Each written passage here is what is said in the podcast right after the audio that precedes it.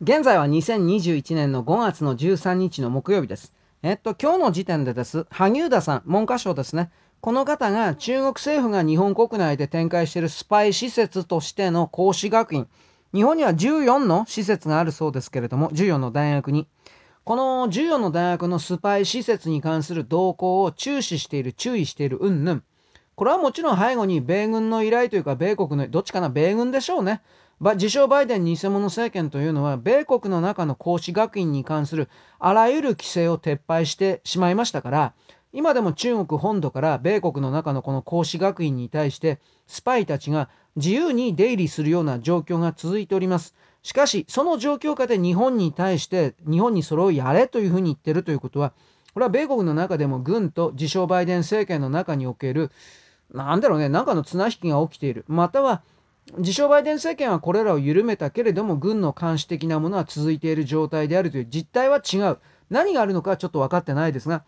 とにかくそれに類した動きとして日本の側も賛同する、せざるを得ないという方向に入っているんだと思います。で、そんな中で、えっ、ー、とね、もう一つ、あのー、経済同友会があります。いきなり話飛ぶんですが、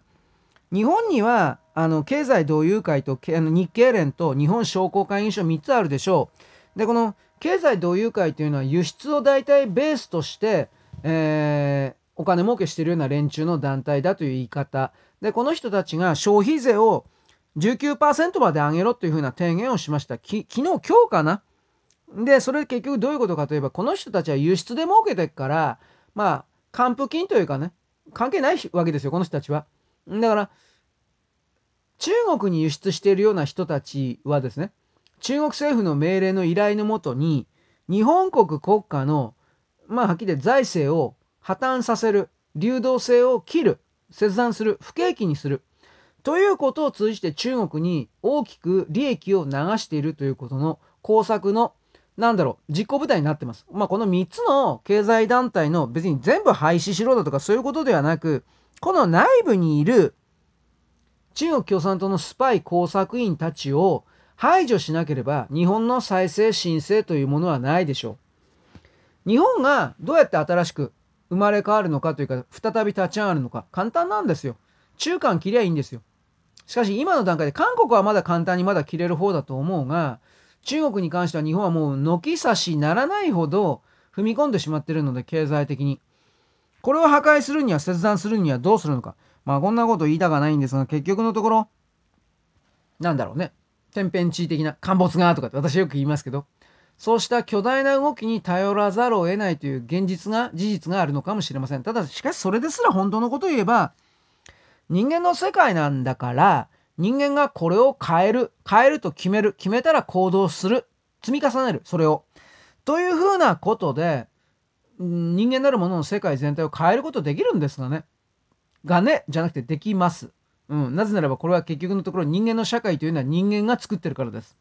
つまり、私、あなた、つまり観測することしかできないね、クズたちが、しかし、いや、これはあかんな、そろそろ変えなあかんな、ということを含めて、自らを、考え方も行動も変えていけば、世界というのは実際に変わるんですよ。それを求められてるんだということを一応伝えてるつもりではあるんだが、なかなか、なかなかこの閉じた星には、未開の星の住人ですからね、我々は。これから地球は開くと思いますが、しかし今はそうなってない。これを変えなくちゃいけないということを含めて足を引っ張るような勢力の特に今の目の前のこの妨害者というのは進化の妨害者というのは住居権における中間だと私は見ます。その後にいっぱい出てきますよ。えー、西側世界の宗教であるとか西側世界のエリートであるとかもちろんそれは日本国内にもいますよ。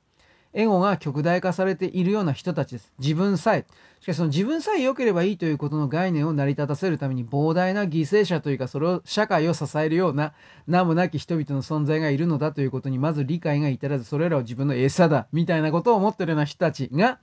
大きな敵この場合の敵というのは進化の妨げになっているような人々という言い方をしますけれども